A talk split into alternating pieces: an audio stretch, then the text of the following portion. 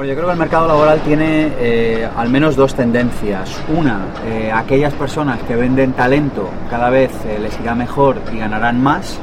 Otra, aquellas personas que venden horas cada vez les irá peor. El otro día hablaba con unos jóvenes, les decía, digo, si esto del mileurismo nos parece duro, preparémonos porque lo más probable es que venga el submileurismo. Es decir, los trabajos de baja cualificación que se están pagando mal cada vez se pagarán peor. La razón es bien sencilla, hay cada vez más personas dispuestas a trabajar por menos. Eh, desaparecen las fronteras, Europa se integra en el resto del mundo y esta especie de burbuja que habíamos conseguido crear aquí, pues desaparece. Una cosa buena que tiene todo este cambio es que desaparecen los escondites. Es decir, antes las personas, ¿no? nuestros padres, nuestros abuelos, las generaciones anteriores, se escondían en un trabajo durante 30 o 40 años, un trabajo que no les aportaba probablemente nada más allá de un sueldo, pero bueno, más o menos estaba medio bien pagado y bueno, más o menos llegaban a casa por la tarde y se dedicaban al aeromodelismo o a ver partidos de fútbol. Entonces esto, desaparece, esto hay mucha gente que le parece traumático, a mí me parece una gran noticia. Me parece una gran noticia que dejemos de echar nuestras vidas por la borda a cambio de 2.000 euros en el mejor de los casos o de 3.000 o de los euros que sean de igual, que sean 100, que sean un millón. Echar tu vida por la borda no tiene precio. Así que ahí que es lo que queda, formarnos, reformarnos, adaptarnos, escoger algo, escoger algo que nos apasione, algo que nos guste y educarnos constantemente en ello. ¿Para qué? Para aportar más valor a los demás. ¿Crees que es una buena oportunidad entonces para, para que de algún modo la gente se enfoque a realizar el trabajo que realmente siempre les ha gustado? Claro, es que yo creo que una de las grandes verdades que, que, que la era industrial ocultó a los seres humanos y que los seres humanos se dejaron ocultar fue que cada ser humano tiene un don y un talento. ¿Qué significa esto? Que si tú cultivas ese don y ese talento y lo pones al servicio de los demás, podrás ganarte la vida haciendo aquello que te gusta. Claro, ¿qué, se nos había dicho y qué habíamos comprado? Eh? Aquí que cada uno... ¿Y en qué nos habían educado? En qué nos habían educado, pero sobre todo qué película habíamos comprado, que cada uno suma su parte, yo también, por supuesto, de responsabilidad, ¿no? Oye, que, sí, que esto de tener un don y un talento está muy bien, que si te gusta la acuarela, dedícate a ello a las siete y media cuando llegues a casa agotado. Y, antes, y un instante antes de tener que hacer la cena, dedícate media hora a hacer acuarelas, porque el resto del día lo tienes que pasar en una oficina se ha acabado la área industrial. Eso no va a estar retribuido nunca más. En Estados Unidos aproximadamente el 65% de los jóvenes se autoemplean. En Europa es como un 40% de, gente joven que se autoemplea. Aquí en España es un 3%. ¿Por qué esa diferencia? Mira, hay una, hay una, una regla que no falla casi nunca vea y es la de así como es adentro, así es afuera. Es decir, en realidad nuestro mundo físico es una materialización de lo que tenemos dentro, de lo que pensamos. ¿no? Todo lo material tiene su origen en lo inmaterial. ¿Qué significa esto? Que si solo hay un 3% de personas que se autoemplean en España, significa que hay unas creencias detrás que están sustentando todo eso. La creencia básica es un trabajo por cuenta ajena me da estabilidad, me da seguridad, me permite pagar la hipoteca, etc. El paradigma era vende tu libertad a cambio de seguridad. Este paradigma no es que tenga nada de bueno ni de malo, es que simplemente no existe. Solo que no hayamos entendido eso explica un 3% de personas emprendedoras. ¿Qué le dirías ahora mismo a una persona que tiene sus sueños, que le encantaría montar un negocio, que ahora mismo está en el paro o está a punto de irse al paro y se encuentra en esa situación de miedo? Bueno, le diría varias cosas. La primera es, eh, ¿quieres cambiar o quieres seguir en lo de antes? Porque a lo mejor quieres seguir en lo de antes, ¿eh? cuidado. A veces asumimos que el hecho de que haya una situación penosa implica necesariamente que quieras cambiar. No es así siempre. La segunda, estás dispuesto a hacer lo que hay que hacer, estás dispuesto a formarte, invierte en ti mismo. ¿Qué quiero decir con esto? Que aquella persona que quiere emprender tiene que focalizarse en algo concreto y echarle horas, trabajo y esfuerzo. Un manzano, un peral, un, no sé, un cualquier árbol frutal. Tú no llegas y le dices, oye, si me das 10 manzanas, prometo regarte el año que viene. ¿Qué tienes que hacer? Lo riegas y luego te da manzanas porque nuestra vida profesional es la misma. Pero ¿qué es lo que pasa? Que vivimos en una sociedad de regateadores del esfuerzo, de regateadores del, de la micra. Entonces llegan y le dicen al manzano, pues como solo me has dado una manzana el año pasado, este año no te voy a regar. Entonces, ¿qué pasa? Que al año siguiente no les da ninguna manzana. Y claro, así eso es lo que pasa en la calle, que hay cantidad de personas que tienen manzanos que no les dan ningún fruto porque no les dedican a cuidarlos o a regarlos. Hay gente que le cuesta mucho dejar ese papel de soy ingeniero industrial, me he currado toda la universidad, me he hecho esos másters, me he ido a estudiar a Estados Unidos y demás, y, realmente me apetece ser jardinero. ¿Qué, ¿Qué, trabajo harías independientemente de la remuneración que te aportara? Eso es a lo que te tienes que dedicar. Y hazlo independientemente de la remuneración que te reporte hoy. Yo sé que esto no es fácil, que no siempre es posible, pero hay salidas. Hay salidas. El otro día hablaba con, con un empresario y me decía, no, es que está todo muy difícil el sector de la alimentación. Y decía, digo, pues mira, yo en mi barrio en Madrid, todas las tiendas del barrio la tienen personas que han llegado hace menos de 10 años. Mm. Digo, y estas personas, digo, mientras tú y yo estamos aquí quejándonos, ellos están en la tienda facturando todo el rato. Digo, digo, luego, tampoco debe ser tan difícil, ¿no? Pero vamos hacia trabajos intensivos en talento. ¿Qué significa esto? Que tenemos que aportar un alto valor añadido. Fíjate, hace muchísimo tiempo los trabajos o, las profesiones eh, eran intensivas en suelo, pasaron a ser intensivas en capital, ahora son intensivas en talento. Hay muchos autores que hablan de esto, Richard Florida, por ejemplo, en Estados Unidos, Juan Carlos Cubeiro en España. En definitiva, lo que viene es una nueva manera de entender el trabajo. ¿Te acuerdas de Charlie Chaplin en tiempos modernos apretando tuercas? A él le pagan por estar allí de 8 a 8 probablemente. Hoy en día no se paga por estar de 8 a 8, se paga por resultados. Tú antes a un cliente le facturabas o en un trabajo a tu jefe le facturabas por horas. Hoy en día a nadie le importa las horas que te tires haciendo algo, no. Lo que, lo que te compran es el resultado. Antes se compraba un título. Oiga, usted es licenciado en ciencia de la información o en ciencia de la salud o en lo que sea. Hoy en día lo que se tiende a comprar más es un resultado. Oiga, ¿usted qué, qué, capacidad tiene? ¿Qué sabe hacer? ¿Qué problemas sabe resolver? No me diga si usted es licenciado en economía o no. Dígame que me va a hacer la declaración de la renta y me va a ahorrar un porcentaje X. O que me va a gestionar mejor mi dinero o qué sé yo pero no me digan que está licenciado porque eso me aburre. ¿Qué te parece esta gente que se dedica a mandar currículums a Tutiplén, a todo el mundo, currículums en los que realmente está todo lleno de titulitis, de cursillos que se han hecho? A ver, yo me parece eh, absolutamente absurdo. Yo lo cuento en Vivir sin Miedos, digo, vamos a ver, si yo entiendo que cuando se busca trabajo, porque yo también he estado en esa circunstancia, uno quiere trabajar de lo que sea, ¿Yo qué diría en ese, caso? Yo diría, oye, cógete cinco empresas en las que quieras trabajar, yo esto lo he hecho. Analízalas de arriba abajo y hazles una propuesta de valor. Y oiga, mire, yo con lo que sé hacer, yo a usted le puedo ayudar a que le vaya mejor de esta manera. Cinco, es que no te van a hacer falta más, porque en la tercera te van a coger. ¿Por qué? Porque es lo que nadie hace. Si estás dispuesto a hacer lo que nadie hace, obtendrás resultados que nadie obtiene. Pero claro, que es lo fácil? Darla a enviar y decir, pues en vez de 90 envío 100, incremento un 10% las probabilidades de éxito. No, incrementas un 10% el correo basura, basura circulando por el planeta. Es que, Si es que es de puro sentido común. Vamos a ver, cuando uno tiene ilusión por algo, uno obtiene recursos, obtiene eh, eh, capacidad de trabajo y creatividad de, lugares que ni siquiera sabía que podía eh, estar dentro de uno mismo. Entonces el tema es, si yo de repente digo, oye, pues yo quiero ayudar a esta empresa a hacer esto y esto es lo que yo sé hacer, si yo voy ahí y se lo ofrezco, resulto creíble. Si yo mando un currículum eh, blanco con Times del 12, eso es aburrido, eso es un rollo, eso no, a nadie le interesa.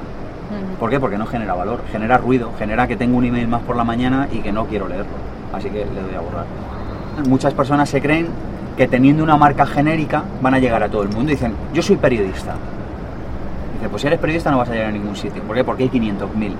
¿no? En mi caso, digo, yo soy periodista especializado en temas de desarrollo personal. ¿Qué sucede? Somos tres. Y como somos tres, y además yo trato de hacerlo mejor cada día, pues de repente obtengo resultados. Así que marca personal, varias ideas. La primera, especialízate. La segunda, genera valor. Y la tercera, cuanto más especializado esté, más podrás aportar a tus clientes y además te reconocerán como el primero en tu marca. Claro, que ser genuino directamente. Ser genuino, si es que vamos a, vamos a, vamos a, lo genuino, haz algo diferente, sé tú, sé tú mismo, dedícate a lo que te gusta, si es que la única, la única manera que tenemos de brillar es ser nosotros mismos. Oiga, usted que le gusta el rugby, sea periodista de rugby, monte un blog de rugby, evangelícenos en rugby, que este es otro de los conceptos interesantes de marca personal. Las marcas personales no venden, evangelizan. Yo no vendo temas de desarrollo personal, yo evangelizo en ellos. Es decir, tengo una idea que me parece tan alucinante y me parece tan potente y me parece que la tiene que conocer tanta gente que estoy loco por contársela a todo el mundo. Y si me encuentro un señor en el ascensor mientras subo aquí, si puedo se lo cuento. Lo principal no es el capital, lo principal es una idea revolucionaria. Y todos tenemos acceso a eso, porque todos en cada uno de nuestros sectores, en cada uno de nuestros hobbies, de las cosas que nos interesan en la vida, de repente un día has estado y has dicho, oye, ¿y cómo es que no hay una empresa que hace y de repente al cabo del tiempo lo has visto. Mira, las ideas siempre vienen disfrazadas de problema. El tema es que siempre nos quedamos en el problema. Analiza la próxima semana todos los problemas que tienes. Digo, porque eh, eh, eh, la oportunidad vendrá disfrazada de un problema que tengas, seguro. Realmente es que aquí en España es como que funcionan un poco mal las ayudas. Aparte que vienen Es que, nos da, malo nunca. mira, es que nos da igual, ¿sabes? O sea, vamos a ver. Por eso yo te lo preguntaba, pero es un poco también para... para mm, hay mucha gente que se agarra a eso. Bueno, voy a pedir una subvención si me la conceden y tal. Nos estamos agarrando todavía al papá Estado, ¿no? Pero realmente yo creo que podríamos salir adelante sin tener que pedir ese tipo de ayudas. No solo, te- no solo podemos, es que tenemos que. O sea, una empresa que mira la subvención está mirando al Estado. Una empresa que mira al, dinero, al cash que le entra, está mirando al cliente. Hay muchísimas maneras de invertir eh, poco dinero y sacar negocios adelante. Es lo que hablábamos antes. Son negocios intensivos en talento. Pero luego hay otro tema que me parece incluso más importante, Bea, y es el tema de. Es que nos da igual, eh, como, como individuos, como seres humanos, ¿no? Yo que voy a esperar a que cambie la legislación, a que los políticos que tenemos en España corrijo, a que el público que vota a los políticos que tenemos en España se entere de que esto tiene que ser de otra manera para que cambien la ley, no sé qué. Mira, yo lo único que sé es que estoy vivo hoy y que hoy tengo que hacer cosas. Entonces, si la ley me apoya, le pido ayuda a la ley y si la ley no me apoya, pues oye, pues, Pues pues tiro, tiro como puedo. Fíjate que esta es una excusa que utiliza mucha gente que nunca ha emprendido. Es dice, ahí, ahí estaba... Dice, no, no, es que, es que en. España es muy difícil porque no dan subvenciones. Dice, "Pero- Y es mucho más fácil quedarse en el sofá tumbado toda la mañana viendo la tele o echando currículum a mansalva. Haz algo, haz algo ya. Otro de los artículos que he leído por ahí es un poco las 10 frases que matan las ideas, ¿no? Eso no sé si has, has leído algo, por ejemplo, que cuentes las ideas a tus amigos y todo el mundo dirá, no, pero ¿cómo vas a hacer eso y tal? O la familia. Rodearse de realistas. ¿Quieres acabar mal en la calle pidiendo limosna? Rodéate de realistas. Eso es el primer paso fundamental. Que realmente no son realistas. Claro que no, claro que no. Y cuando te dicen, es que el mercado está muy mal, es muy difícil, todo eso. Es que me entra un sueño, vea. O sea, me entra tanto sueño porque la, la siguiente pregunta sería, ¿no ha habido una sola persona, una sola empresa en España que haya facturado más este año que el anterior? A mí se me ocurren a mansalva. Muchísimas, hay muchísimos sectores bollantes. ¿Qué es lo que pasa? Que claro, si tú solo te dedicas a ver el, tele- el telediario de las 3 de la tarde o de las 9 de la noche, tu visión del mundo es como la de un burro que va con... con- ¿Cómo se llama esto? El, eh, o sea, tu visión del mundo es reducidísima. Sal a la calle, habla con otra gente, habla con gente que tenga éxito. Mira, hay una técnica que a mí desde el desarrollo personal, desde la programación neurolingüística, me parece muy interesante. Es la técnica del modelado. Coge una persona que para ti sea un modelo en algo, aunque esto supone humildad, esto ya a mucha gente le cuesta, ¿eh?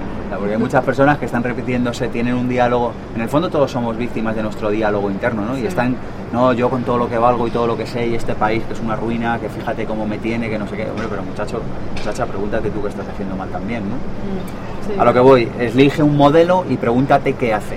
En una de estas conversaciones que hemos tenido más de una vez me dijiste que, que tú esos referentes te los has buscado y de hecho incluso les has llamado por teléfono Sí, y has quedado con ellos y les has preguntado ¿cómo lo has hecho?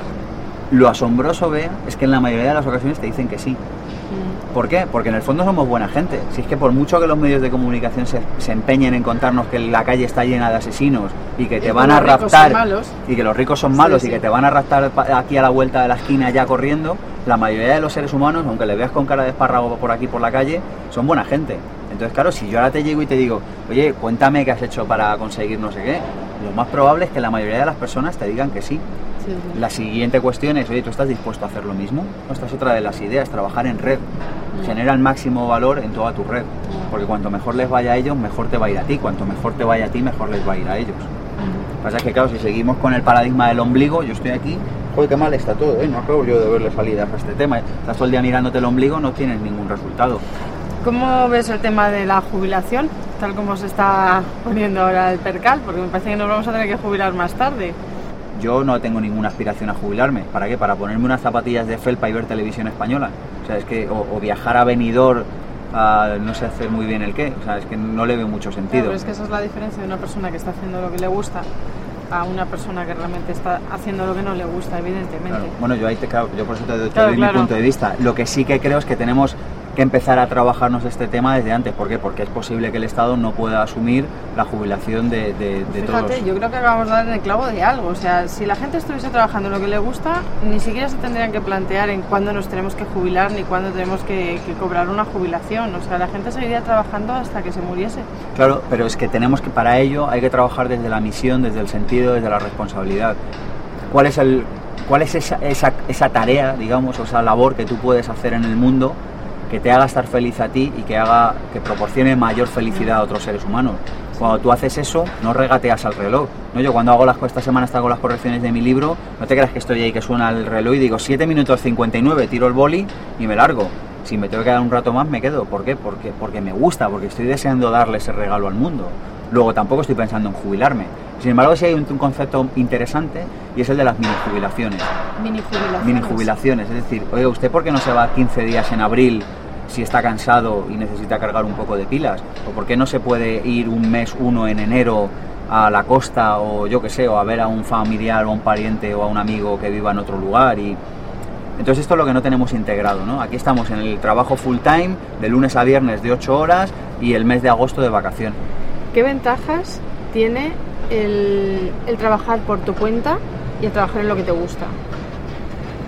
Bueno, la primera, que la felicidad no la postergas. Es decir, dejas de pensar en un futuro lejano donde te dedicarás por fin a hacer algo que te satisfaga y lo empiezas a hacer hoy. Otra, sentido. Yo creo que te ayuda a darle sentido a tu vida. ¿no? Te da una sensación de, de eso, de trabajar desde la misión, de trabajar desde el sentido, de trabajar desde, esa- desde sabiéndose integrado con el resto del planeta, una sensación incluso de unidad en muchas ocasiones, ¿no? O sea, ya se ha acabado el siglo XX, eh, se ha acabado el me meto en el metro a las 8 de la mañana y salgo a las 12 de la noche porque otro ser humano me lo dice. Me trago miles de atascos. Se ha acabado, no se ha acabado ya. Sí. Para el que quiere se ha acabado, ¿no? Si eres un trabajador del talento y del conocimiento es posible que, que de toda la parte del año haya una parte importante en la que tú te puedas deslocalizar y elegir dónde vivir. Esto, fíjate, tiene cantidad de ventajas a nivel económico. Es decir, si yo ingreso euros en Madrid y gasto euros en una región más barata, el dinero, el valor del dinero se multiplica. Eh, tiene muchas ventajas. Puedes pasar más tiempo con tu familia, con tus amigos, no sé, te, te permite flexibilidad, te permite montarte el puzzle como quieras. Pues si te montas una pastelería, evidentemente esa deslocalización, salvo que delegues en la pastelería Bueno. y estés controlándola desde. Bueno, también, pero estar, ¿no? fíjate, las nuevas tecnologías te ofrecen multitud de posibilidades. Si tú abres una pastelería especializada o abres una, o no especializada, pero quiero decir, consigues generar tu tribu, ¿no? Consigues evangelizar a una tribu, esa tribu te puede comprar por internet. Con lo cual tú el horno, en lugar de tenerlo en la Gran Vía de Madrid, lo Mm. puedes tener donde te dé la gana, que posiblemente sea mucho más barato, Mm. y de nuevo esta libertad y esta deslocalización repercute a tu favor. Yo creo que otra de las claves, otra de las ventajas sería la, la, la- la alegría que genera el vivir desde la responsabilidad en lugar de vivir desde el victimismo. Tú fíjate qué cansado es, Bea, estar todo el día desde- todo el día desde que te levantas quejándote, ¿no? La sociedad, los horarios, es estar desempoderado. Entonces, vivir desde la responsabilidad es empoderante, es, te, te cambia, fíjate, hasta me ha cambiado la actitud corporal, ¿no? O sea, lo dices y cambia la manera en la que te enfrentas al mundo. Y definitivamente, hacerte cargo de las riendas de tu vida laboral es vivir desde la responsabilidad. Mm. Que en el fondo la vida es un camino de hacerte más tú cada día. Mira, decía Carlos Castaneda que todos los caminos llevan a ninguna parte. Así que eh, en realidad da igual escoger un camino que otro. Lo- la única diferencia radica en que si escoges un camino con corazón, ese camino te hará fuerte, mientras que si escoges un camino sin corazón, ese camino te debilitará. Oiga, que, que usted se va a morir, que no va a salir viva de esta. Que siento ser yo el que se lo tiene que decir, pero que, que se va a morir. Mejor que haga algo útil y algo con sentido con su vida hoy, que, que no dejarlo para mañana, porque ¿no? cuando esté en el lecho de muerte, si es que tiene tiempo, pues, pues de lo que se arrepentirá es de lo que no ha hecho. No se va a arrepentir de haber perdido 5.000 euros Exacto. en una empresa que no fue bien. Si yo celebro que algo me ha ido bien, lo que el, el mensaje que yo le lanzo a la vida es, oye, que esto me gusta que haya sucedido. Dame más. Dame más. Claro. Y es el mensaje que yo me estoy lanzando Sí, a mí sí. mismo. Porque la gente hay muchas veces que, que no se pone a emprender simplemente por miedo al fracaso. Bueno, yo creo que en España necesitamos una nueva cultura del fracaso, es decir, necesitamos entender que en la vida a veces se gana y a veces se pierde. Si siempre ganas es que definitivamente estás haciendo algo mal, ¿no? Yo a veces en mis conferencias de Vivir Jefe tengo una diapositiva que digo un poco de broma, pero muy en serio definitivamente, digo, propuesta para el año presente, duplica tu tasa de errores, equivócate el doble que el año pasado, en cosas diferentes. En PNL se habla de que no existe fracaso sino resultados diferentes a los previstos.